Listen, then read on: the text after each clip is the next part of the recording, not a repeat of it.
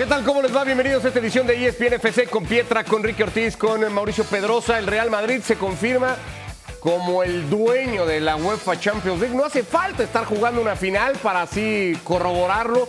32 fases de grupo disputadas por el conjunto blanco 32 fases de grupo superadas por el conjunto blanco. Pero El único en Europa con paso perfecto. Un saludo para ti, para Ricky, para Mau, eh, pero me parece que sí se exaltó usted, un poquito. No, no, sí hace falta jugar finales y ganarlas. Ya, pero lo ha confirmado ganando 14. hizo el City. Lo ha confirmado ganando 14. A lo que voy es que pero no, noté muy ya no solo es el que más títulos tiene, también es eso, ¿no? Es, es impresionante, demoledor. Aunque creería que el partido de hoy tiene momentos, Ricky de polémica. Lucas Vázquez regala un penal, tapa Lunin y minutos después Lucas Vázquez había cometido un segundo penal que deciden no pitar.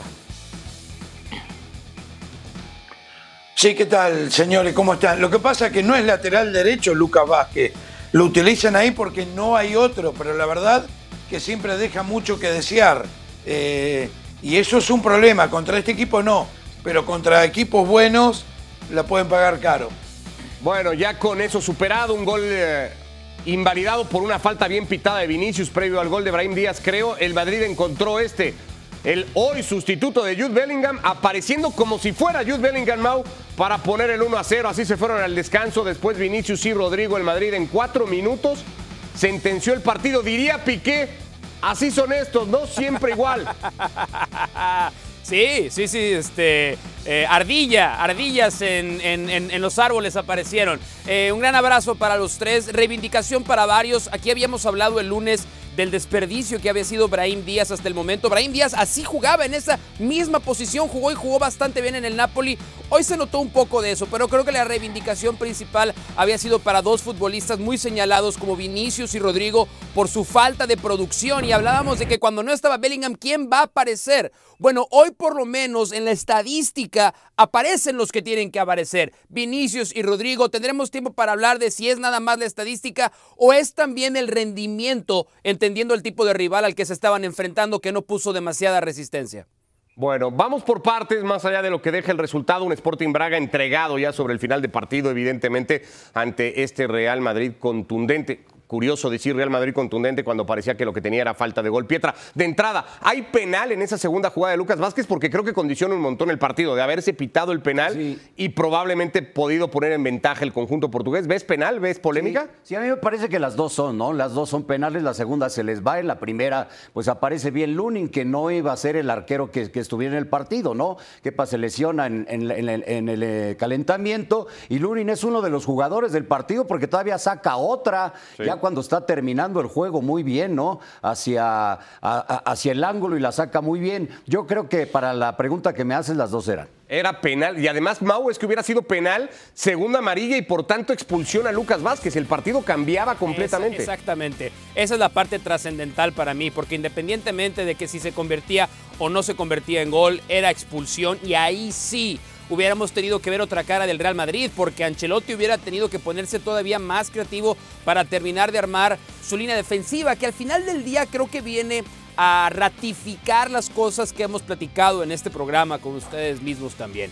El Real Madrid es un buen equipo, todavía está tratando de encontrar ser un muy buen equipo y rinde a veces porque las individualidades que tiene son del peso suficiente para sacarlo de algunos apuros. Pero, pero sí creo que para mí también era penal la segunda jugada, pero la parte de la tarjeta amarilla creo que es la más importante de todas, porque ahí sí, probablemente hubiéramos visto a Valverde todavía recorrer o retrasar más su posición y no sabemos si el Real Madrid hubiera tenido el mismo dominio que al final sí terminó teniendo en el partido.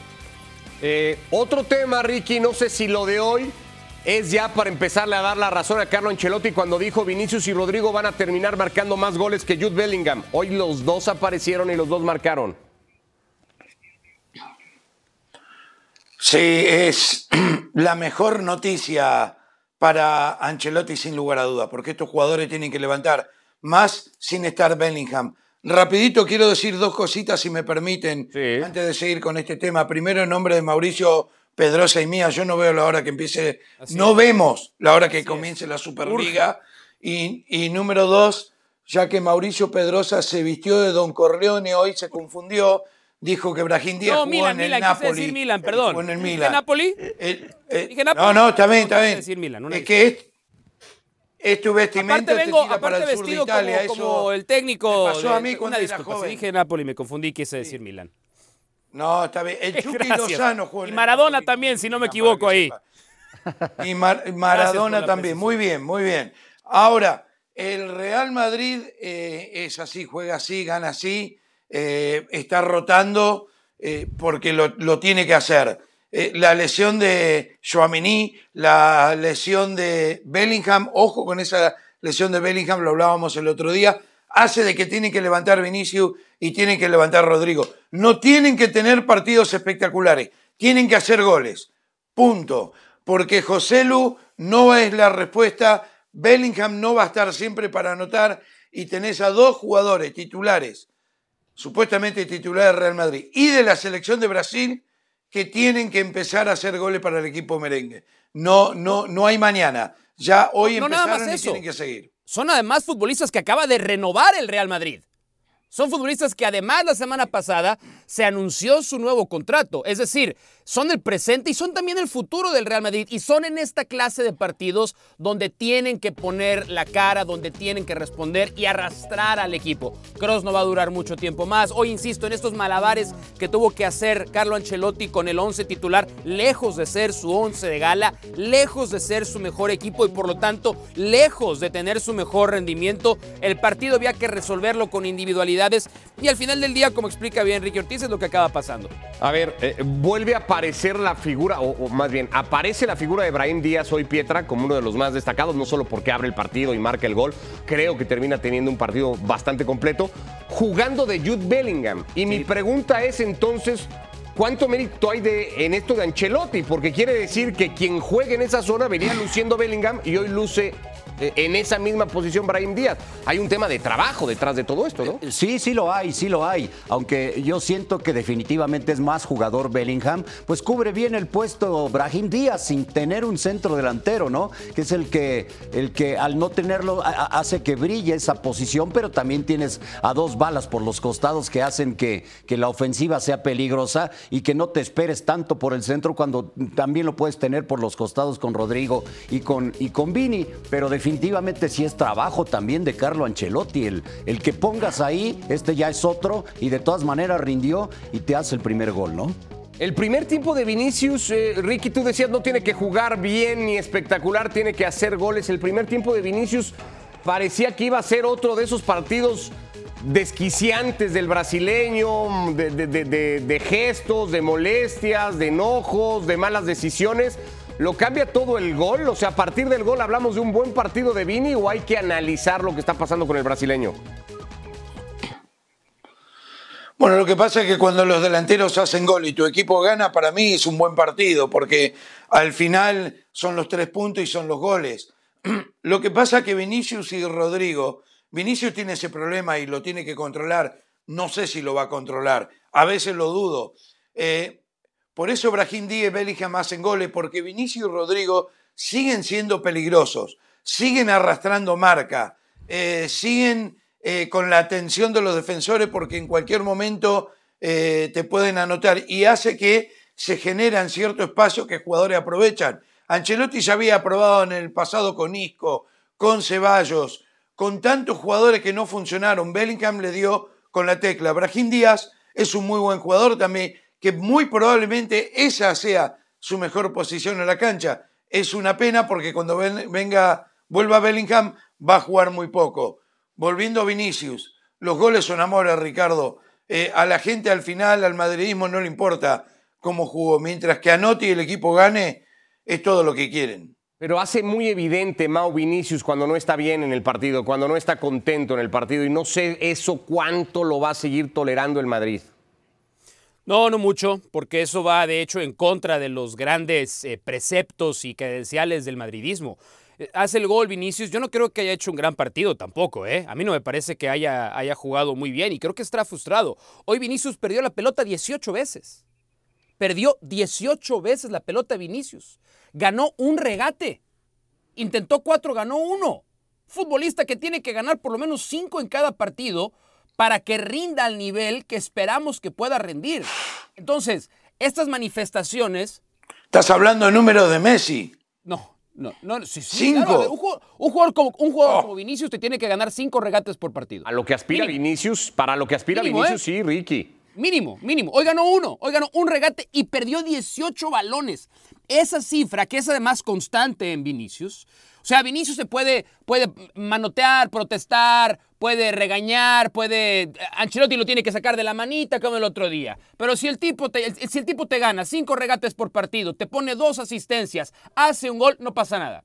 El problema es que Vinicius se agranda y tiene expresiones de, de- de- de- inmadurez, esa es la única palabra, de inmadurez, Pero- sin rendir al nivel que debería. ¿Hizo, gol, ¿Hizo gol o no hizo gol, ahí eh, sí, pero no, pero, pero en Bueno, 90 minutos un es gol, un jugador es- como es- Vinicius Es no que en parte es como dice Ricky. Pero ¿por qué no le puedo exigir más? Pero, No, pero Pietra, ¿por qué no le puedo exigir le puedes más? exigir más, pero ya ir al tema de que, de que se enoja y con, con las jugadas. Bueno, no, no lo veo tanto como inmadurez, es una, es una característica de Vinicius. Punto. Pero es que Pietra, el Ok, primer- hasta el gol, entonces, el partido es de Vinicius una era malo. característica de Vinicius. Vinicius es inmaduro. Esa es para llegar a la No, conclusión que quiere llegar. Pietra entonces. No realmente, porque entonces me vas a decir que Ibrahimovic toda su carrera fue inmaduro, ¿no? Eh, Era, era, era un niño bastante, bastante eh, berrinchudo, sin duda. Jamás le celebramos esas actitudes a Zlatan. Ahora, ahora Usted la entiende gran mucho de diferencia- eso. La gran diferencia es esta. Zlatan se echaba a los equipos al hombro. Y cuando sus equipos estaban en problemas, Zlatan los sacaba de problemas. Y él podía hacer cualquier berrinche que quisiera. Vinicius no puede darte un partido de un regate ganado, Se criaron 18 pelotas juntos. perdidas y todavía exigir que se le trate de otra manera. Perdón, pero no puede, no puede. Escuché en una de las transmisiones, eh, la, la que hacía Onda Cero del partido, la afirmación de para que el Madrid pueda ganar cosas este año, Ricky necesita que Vinicius sea el mejor del equipo. ¿Coincides en eso? No, no, no, no tiene que ser el mejor el- del, del equipo. Hay muchos jugadores que juegan muy bien en este eh, equipo. Eh, los centrales tienen que ser los mejores, los mediocampistas, Bellingham, eh, Carvajal, los laterales saliendo por los costados del arquero.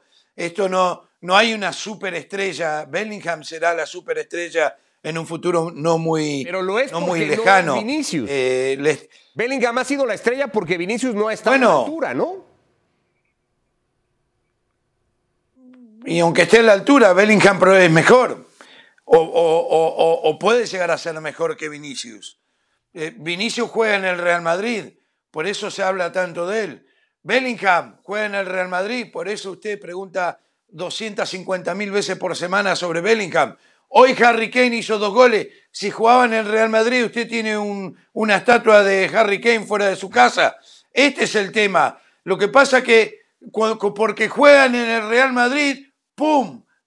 enseguida para arriba. Pero la verdad es que sí, es un excelente jugador, pero Bellingham es mejor, es más completo por donde lo mire, es más inteligente, pasa mejor la pelota, tiene mejor carácter dentro de la cancha. En todo aspecto lo supera, hasta en goles. Entonces, no, Bellingham es la ver, figura de hay un- este, de este equipo. Nunca lo va a hacer No puedo Vinicius. estar de acuerdo con Ricky Ortiz. ¿En qué? Porque hemos visto versiones extraordinarias de Vinicius. Extraordinarias, fantásticas. Cuando Vinicius se concentra exclusivamente en jugar y es su mejor versión, es un futbolista de características imparables. Imparables. Cuando, cuando les... Pero es una vez cada 50 Eso es verdad partidos. también, Eso es verdad también. Pero por eso pregunta Ricardo Puch. Si Vinicius encuentra ese nivel, ¿puede ser el jugador más importante para el Real Madrid? Estoy parafraseando, pero creo que la pregunta iba por ahí. La respuesta O es. si necesita del es mejor sí. Vinicius el Madrid para ganar. Sí, la respuesta es sí, sí lo necesita. Porque esta gran versión de Bellingham que tenemos el día de hoy, fantástica, es fantástica porque anota un montón de goles. Pero esa no es la principal función de Bellingham. Ha tenido partidos Vinicius- malos haciendo gol Bellingham, ¿eh? Ha tenido verdad, varios pero- partidos malos Pero de. Vinicius, en, en la manera en la que hoy juega el Real Madrid, no nada más se le exige la gambeta, el drible, el ganar el uno contra uno, también se le exigen goles. Si Vinicius es capaz de encontrar esa forma, porque la tiene, porque nos la ha mostrado, el problema es que la muestra cuenta gotas, sí creo que siendo el mejor jugador del Real Madrid, el equipo aspira a todo. Pero va a ser un tema de que encuentre un punto de madurez individual, personal, que hasta hoy no nos ha mostrado. El a mí me parece que sí están castigando mucho a Vinicius. Yo creo que en la medida en que no nada más Vinicius, sino también Rodrigo puedan estar bien en el equipo de Real Madrid y con un Bellingham como ha estado en la temporada, sí aspira a ganar cosas el Real Madrid, ¿eh? sin necesidad de, de colgarse al equipo al hombro un solo jugador, que en este caso ustedes mencionan a Vinicius, en donde creo que sí lo están, lo están Bien, Pietra. Ahora, ¿a qué aspira Bien? Pietra. ¿A qué aspira el Madrid? Y, quiero tocar hoy la nota viral del día que tuvo que ver con la declaración de Gerard Piqué. ¿El Madrid, Pietra, aspira a ganar cosas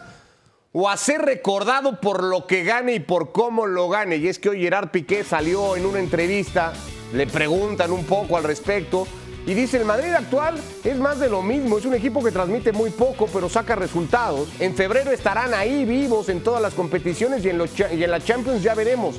Cuando nosotros ganamos, se refería al Barça de la era de Guardiola, fuimos recordados y reconocidos como el mejor equipo de la historia. Cuando ganan ellos es una más. La última, por ejemplo, dijo Piqué, fue un milagro porque fueron inferiores en cada eliminatoria y terminó diciendo no la recordará nadie. Una de las Champions probablemente más espectaculares por las remontadas en cada una de las eliminatorias. Piqué dice que no se va a acordar nadie de ella. Ah, es una, ardilla. Mira que yo no soy aficionado al Real Madrid, soy más al Barcelona, pero lo que dice es de ardilla a lo más profundo, a lo más profundo. ¿Cómo no nos vamos a acordar de la última del Real Madrid?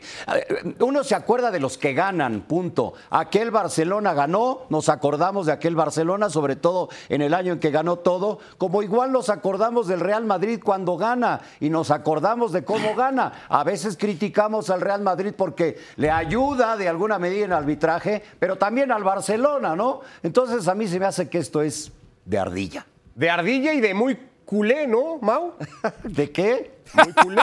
Sí, efectivamente, efectivamente. Pero, pero no, pero a ver, yo, yo lo veo, yo lo trato de ver con otro, con otro ángulo. Eh, Gerard Piqué no es políticamente correcto.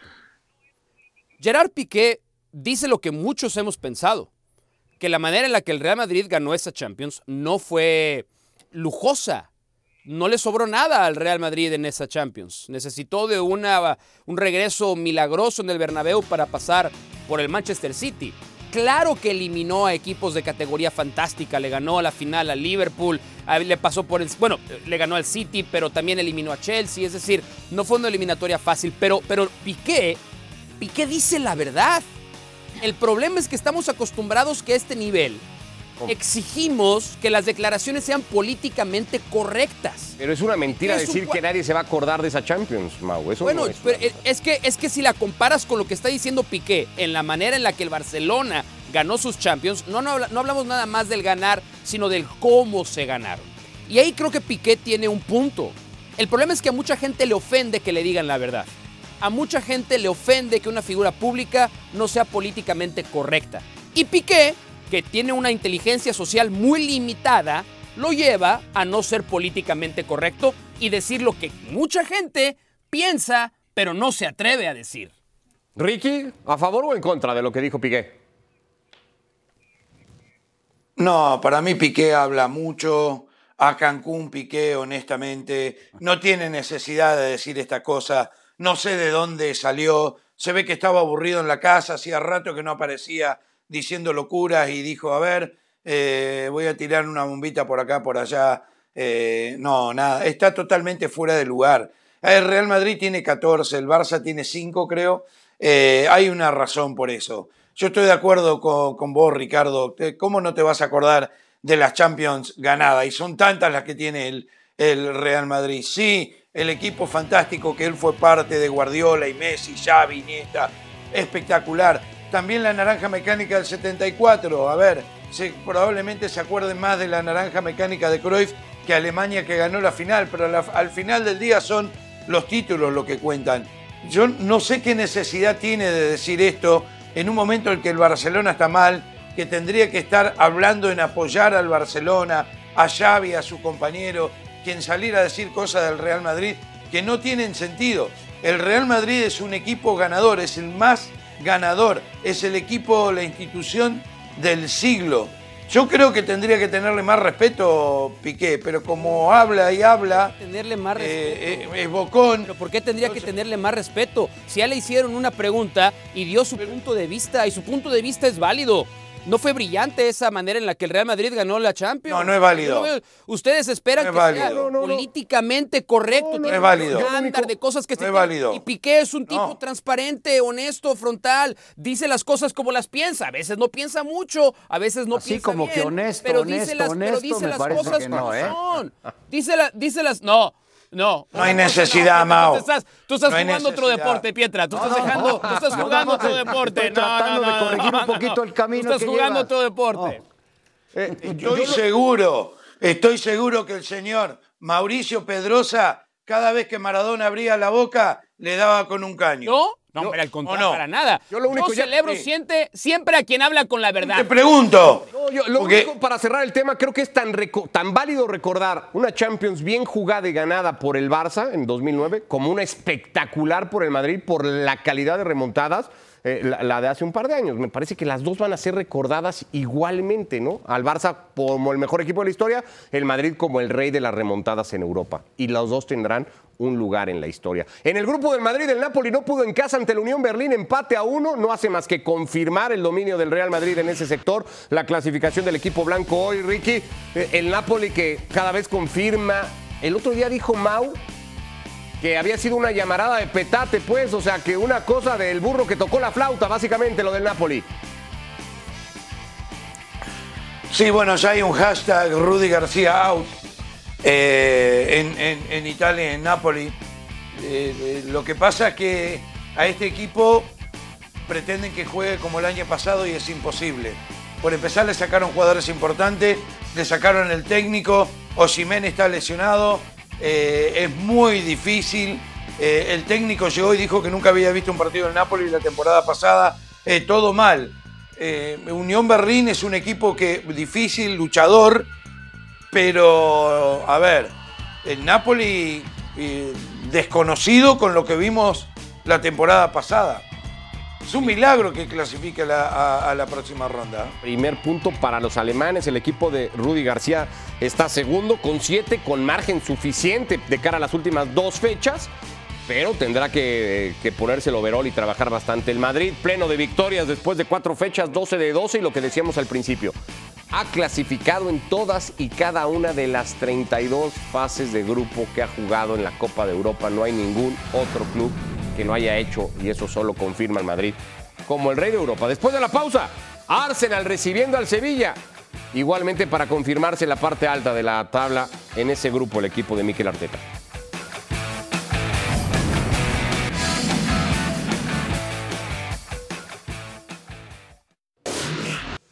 Era casi un milagro pensar que el Sevilla pudiera hacerle daño, Mau, al Arsenal en Londres. Me parece que el equipo de Diego Alonso, además de entrada, confirmó que pensaba más en el derby que en poder puntuar en Inglaterra, ¿no?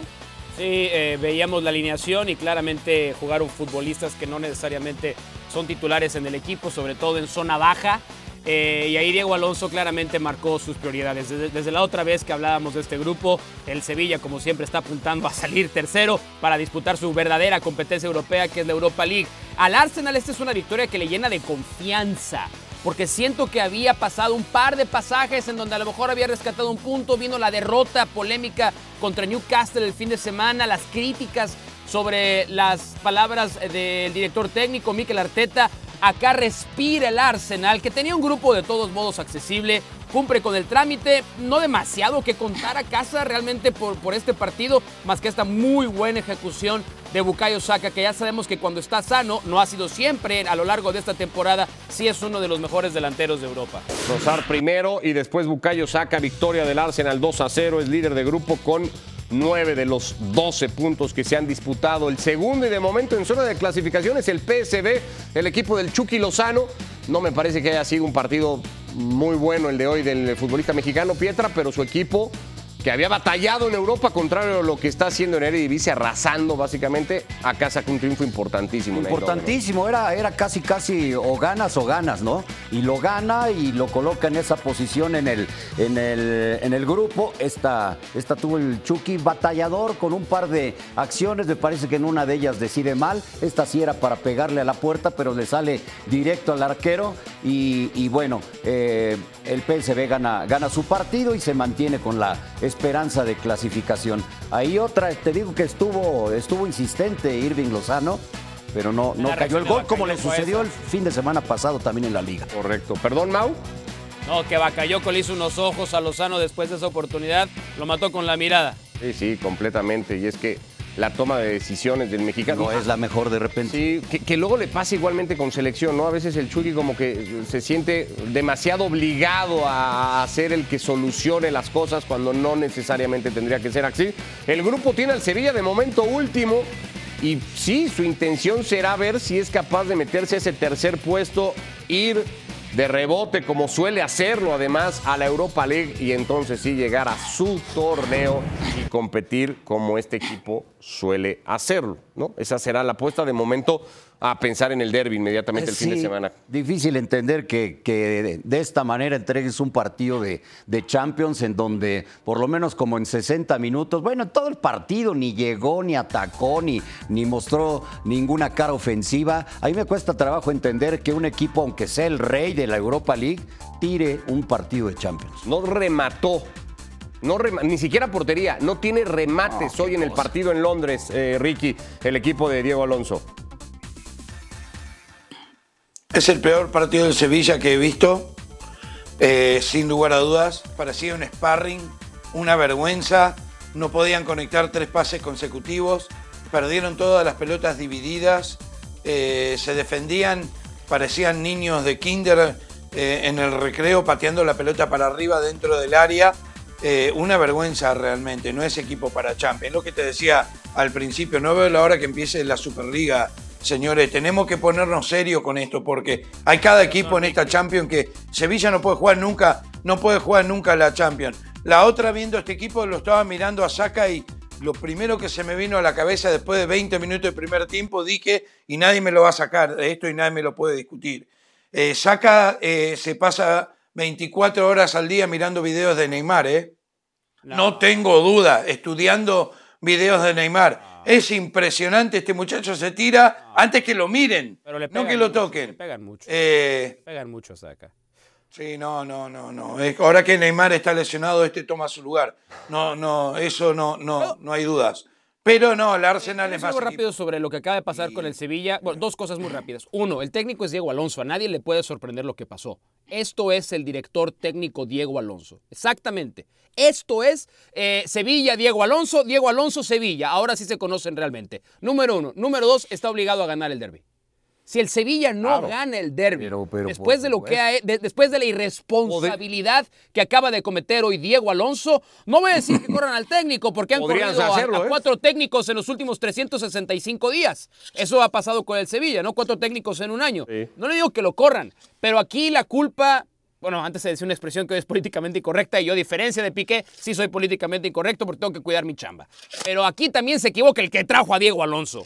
Aquí, aquí se equivoca el, que trajo a Diego Alonso groseramente. No lo estudiaron, no lo vieron en Pachuca, no lo vieron en Rayados, no lo vieron en Miami, no lo vieron en, en Uruguay. Yo no entiendo cómo diablos llegó Diego Alonso al Sevilla. No tiene nada. Y ahora más le vale ganar el derby, ¿eh?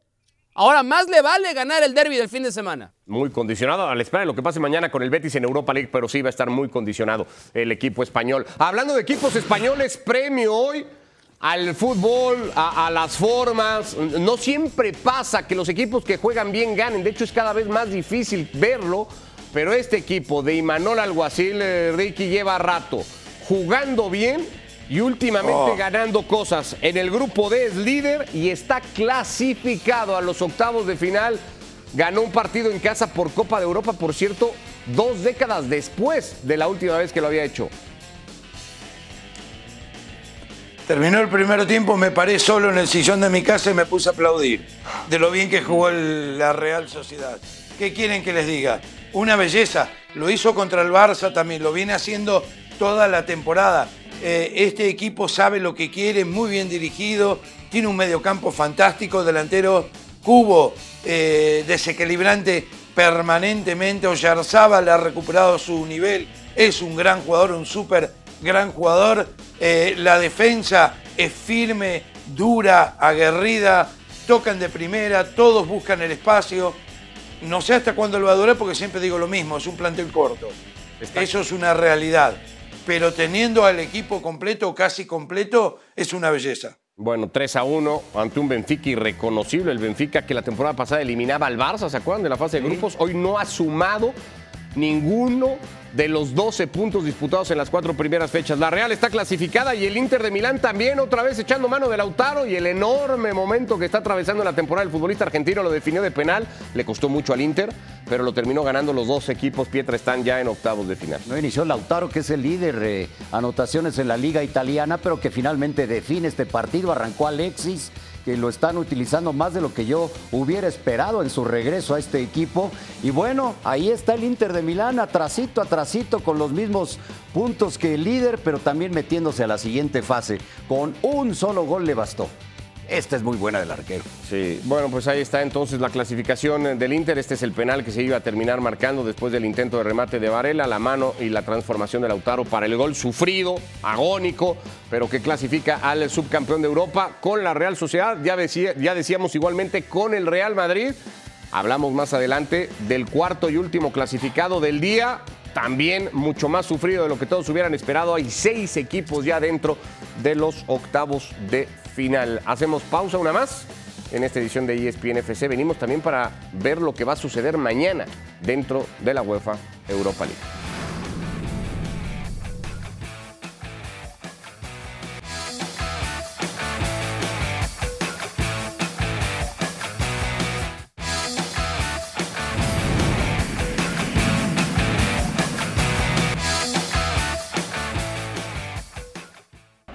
Bueno, hablamos un poquito de lo que tendrán los futbolistas mexicanos mañana en el marco de la UEFA Europa League. Orbelín Pineda, sí, Rodolfo Pizarro también, Pietra, pero en realidad es ah. Orbelín Pineda, ¿no? El que va a jugar con el AEK recibiendo al Olympique de Marsella. Ojo a lo que pueda hacer en Grecia con las dos aficiones.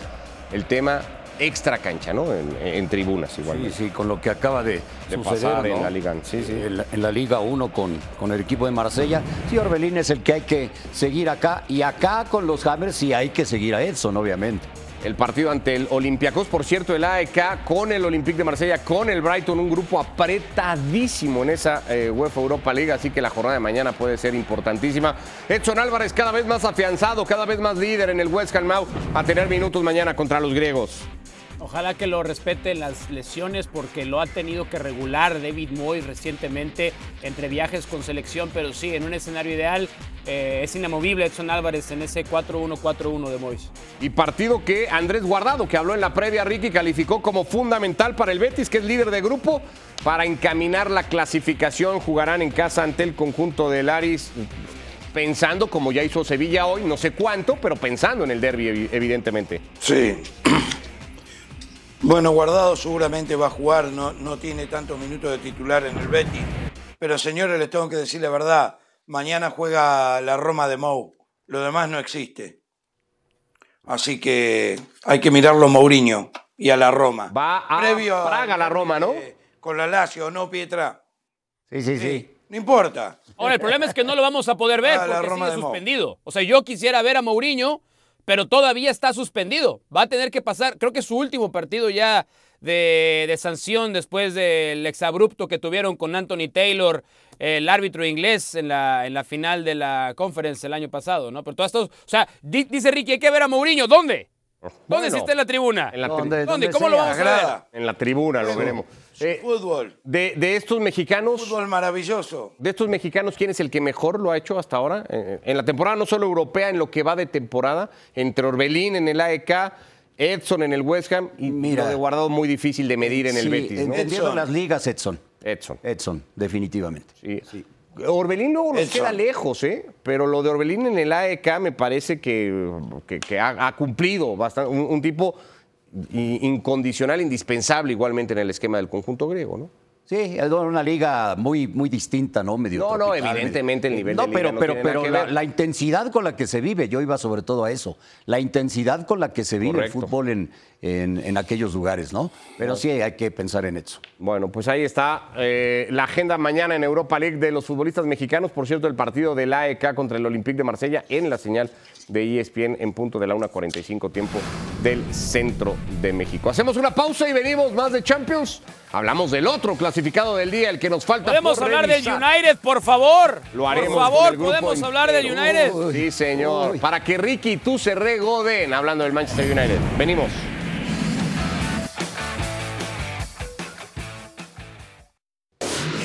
Bueno, nos faltaba por revisar al último clasificado el día de hoy a octavos de final, es el Bayern Múnich. Para muchos, tú entre ellos, Ricky, el candidato a esta edición de Champions hasta ahora. Sí. El gran candidato. Vergüenza que lo pongamos en este segmento, semejante equipo, con semejante jugador como Harry Kane. Impresionante. No hay nadie que le pueda ganar hoy en Europa. Hombre, un- una afirmación, no sé si demasiado arriesgada, cuando sufrió y mucho más de lo esperado, Mao, ante el Galatasaray en casa. Sí, hizo un Gerard Piqué, Ricky Ortiz, con esa declaración. No pasa absolutamente nada, tiene derecho a no ser políticamente correcto. Eh, anda muy bien el Bayern, anda muy bien Harry Kane. No es fácil caer tan de pie como ha caído él en un equipo después de haber pasado una década en otro, pero eso te da la señal de cómo el Bayern Múnich necesitaba, así como cuando se fue Lewandowski y decayó un poco el Bayern Múnich en el momento en el que recuperaron a Harry Kane, recuperaron el verdadero espíritu, no necesita de demasiadas oportunidades. Yo sí creo que en esta carrera hay dos fugados, el Bayern Múnich y el Manchester City. No veo grandes diferencias entre los dos, no me atrevería a poner uno por encima del otro. El que sí no figura es el otro equipo de Ricky Ortiz, el Manchester United, que ha vuelto a ser el ridículo en Champions, último de grupo. Ganaba el partido 2 a 0. Wow. Con dos goles de Højlund, el ex futbolista del Atalanta, llegado para esta temporada. Todo parecía ir como tenía que ir hasta que Rashford Pietra. Sí. se ve expulsado y el partido cambia por completo. Cambia por completo y termina perdiendo 4 a 3 en los eh, últimos minutos y buena reacción del Copenhague que ahora es segundo lugar de grupo, ¿no? Lo que, se- lo que son las Ay, cosas. Y el Manchester United se coloca en el último. Maguire, Maguire. y Maguire. antes Barán, porque no sé si era mano de Barán, ¿no? Pero entre Barán y Maguire un desastre. El partido 2 a 2. Dice Bruno Fernández, bueno, a ver, pongamos un poco de orden. La calidad del portugués 3-2. El Manchester otra vez ganando Mau el juego. Lo terminó perdiendo de manera increíble. Pues es que está mal dirigido, es un equipo, sí está bien, jugar con un hombre menos en, co- en competencia europea, independientemente que sea el Copenhague, no uno de los equipos más, más peligrosos, pero te limita bastante. Eh, pero el United, que es un equipo carente de confianza, carente de identidad, carente de liderazgos, es eh, impresentable la manera en la que arrastran el prestigio que habían ganado durante la era de Sir Alex Ferguson, pero yo sí creo que este es un reflejo desde el desorden institucional que hay al día de hoy en Manchester United. ¿Qué le pasa a este equipo, Ricky? Porque te veo que te casi te regodeas viendo esta tragedia. El día, el día de hoy, dice Mauricio, ¿cuánto hace Ricardo que te vengo diciendo, en serio, con la mano en el corazón, que el Manchester United es un desastre? Muchos, desde que se fue. ¿Cuántos años? Desde que se fue Mourinho, que ya no me acuerdo cuándo fue eso. Bueno, cuatro o cinco años atrás, todas las semanas vengo diciendo lo mismo. No sé de qué está hablando el señor Mauricio Pedrosa, tengo una idea, pero igual él nunca lo va a entender, es que este equipo no va, no importa por dónde lo mires, cuántos técnicos van a traer, cuántos jugadores van a, van a, a- a pasar. El cambio tiene que ser total, desde los dirigentes, tienen que vender el equipo y armar todo de nuevo y lo van a sacar adelante, porque es un grande, Era. es uno de los más grandes Era. de la historia Era. del fútbol. No. No lo es no, no, no, no, no. tú- tú hablas Futbolísticamente, como- pero como institución. ¿no, Mau? sí. No, no, no, no, no, hablo como un opinador, hablo como un opinador, nada más. O sea, yo opino y en No, no. Yo, yo no veo ningún gesto de grandeza hoy en el United. No lo veo. ¿Qué, qué- qué- qué elementos de grandeza hay hoy en Manchester United? ¿Una figura? ¿Quién es la figura de Manchester United? ¿Un gran entrenador? ¿Quién es el entrenador de Manchester United? Un equipo que no cuenta. No, el no escudo. con- ¿Ustedes saben que que, no no, hay director deportivo? Tiene buenos ¿Saben que futbolistas. Manchester ¿eh? United es el único, es el único equipo del Big Six que no tiene ni siquiera director deportivo? entendés, Mao. No hay un eh, Old Trafford se está cayendo a pedazos, hasta el estadio se les está cayendo. No hay un elemento de grandeza No, hoy en Manchester United. Por eso dije, era, fue un equipo No. determinante, Junto- pero hoy no lo es. Madrid, hoy no lo es No, grande. por favor, no, no, claro El que no. City Sí nunca va a hacer. va a llegar ni a un 5% No, estás de equivocado. popularidad en no Manchester. Inglaterra y en el mundo. Y ya No, te lo dije, equivocado. se va el jeque un lunes. El próximo domingo están en tercera división no se va a ir. de, Bueno, te de tengo- te Inglaterra. noticias, Eso es lo que noticias, nunca va a no se va a ir. pasar. No se van a ir. La estructura del Bueno, City no se va a ir. no, está, pa- yo está- digo que- está para siempre. Y es un equipo Vamos. blindado. Es un equipo blindado para la era post-Guardiola. Ricky, No, el fanatismo- es- a ver, No, no, con ver, tanto Ricky, fanatismo no se de- puede hablar acá, de esta ¿eh? manera. Sacate Es la mucho camiseta, más viejo. probable. No, Esto no, no, no, es no, de- del equipo que te gusta, del Sé técnico que te objetivo, gusta. objetivo. Un poquito de sentido común. Hoy, Por ahí sos muy joven para sentido común. Evidentemente. Anotalo. es Muy joven. Te vas a dar razón, cuenta. Tiene razón en eso. Pero hoy es mucho más probable En eso que el sí. City se convierta en el equipo más dominante del mundo a que Manchester United recupere su grandeza. Está mucho más cerca el City de ser el equipo más que dominante no perdió la grandeza. por mucho tiempo.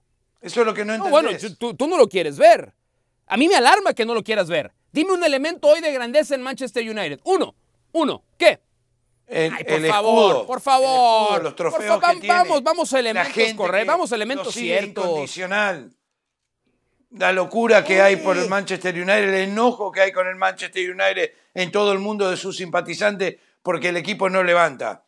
Los hinchas del City aplauden sentados. Eso no es verdad. Pierden dos partidos. Eso no es y verdad. Es- eso no es. Yo tuve y con, en un, y en con un- guante en un blanco. en un, en un desplante de poca humildad. Me voy a permitir, muy ajeno a mí, Olvídate. muy ajeno a mí, pero este desplante de poca humildad, tuve la oportunidad de estar en varias ocasiones en el Etihad Stadium, un estadio además que hay lana para, le van a hacer todavía una tribuna más porque ya no caben, Ricky, le van a hacer una tribuna más porque ya no caben los aficionados del Manchester City.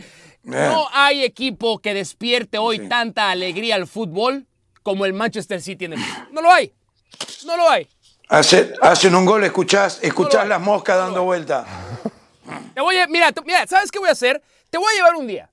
Te voy No, a no, llevar- llévanos a todos. Llévanos, llévanos. No, no, no, queremos llévanos a todos. Voy a llevar a Ricardo Ortiz al Etihad y se va a No, convertir. ya con tenerte en los a programas convertir de que voy a ir a va a convertir de religión. No, no, no, vamos todos. Yo- yo sí quiero ir. Es más, vamos a Etihad y luego vamos a Old Trafford, comparamos Hacemos cómo están los dos comparativo. estadios, Pietra, Exacto. ¿no? De- Claro. Si le Sí. tenemos que ver, tal. Ahí tenés. Paga a algunos de los patrocinadores de este Una cosa programa. sí, hay hay, una hay cosa plata sí te suficiente digo. para que paguen. Sí, Venga, por, sí. Más, por más que estén arrastrando el prestigio, la grandeza no se pierde, ¿eh?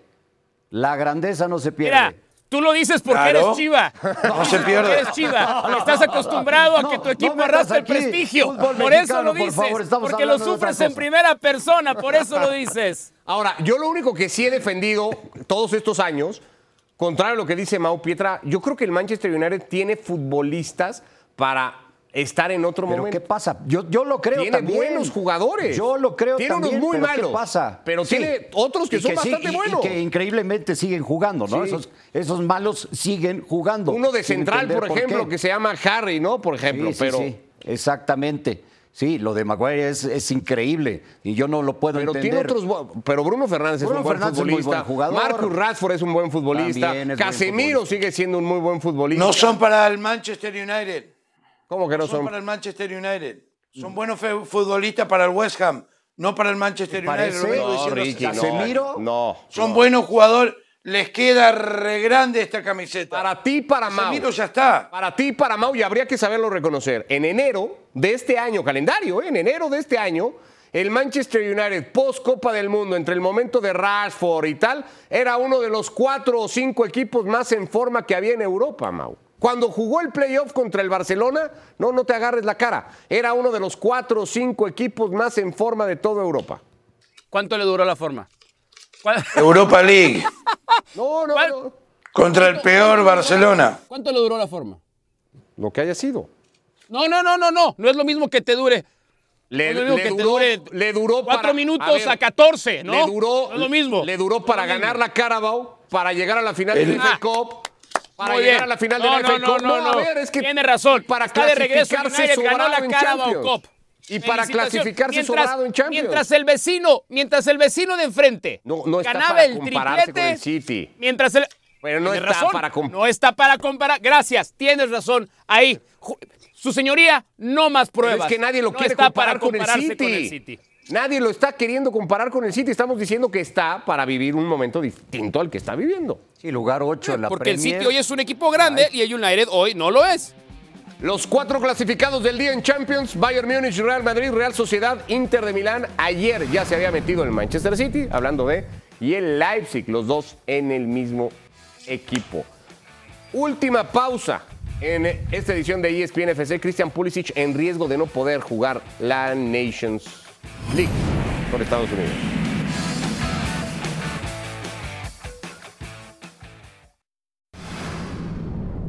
Bueno, estamos cerrando esta edición de ESPN FC. Ayer salía lesionado del partido que el Milan le ganó al Paris Saint-Germain Christian Pulisic y es Pietra riesgo de baja para Estados Unidos ante la selección de Trinidad y Tobago. ¿Hay que preocuparse mucho? No, lo creo. Digo, es una baja muy sensible para Estados Unidos, pero no hay que preocuparse por el rival, obviamente, ¿no? ¿Te ha sorprendido, Ricky, el nivel de Pulisic en el Milan en lo que va de temporada? Sí, no, tiene muchos altos y bajos, pero mucho mejor de lo que esperaba, sí. Sí. Mau. Eh, sí me sorprende para bien. Yo creo que ha tenido un rendimiento fantástico. Crédito a Pioli. Le trajeron además en esa misma posición, pagaron el mismo dinero por Chucuese y le ha, lo ha borrado. O sea, no, no, no hay ni alternativa. Es un titular consumado, ha jugado muy bien. Parece que no es tan. Pudo haber sido peor porque él ya tuvo una lesión en esa zona de, en esa zona de la pierna, pero aparentemente, afortunadamente, no es tan grave. Bueno, pues con esa noticia de Pulisic y su duda para estar con Estados Unidos en la Nations League, terminamos hoy esta edición de ESPN FC. La invitación para que nos acompañen 4 de la tarde, hora del centro de México, para que nos escuchen en podcast, igualmente la edición completa de ESPN FC. Nos vamos, Pietra, gracias. Gracias. Pedrosa, gracias, Ricky. Un gran gusto, abrazos. Que vaya todo bien. Gracias. Abrazo. Lunes a viernes, ESPN FC.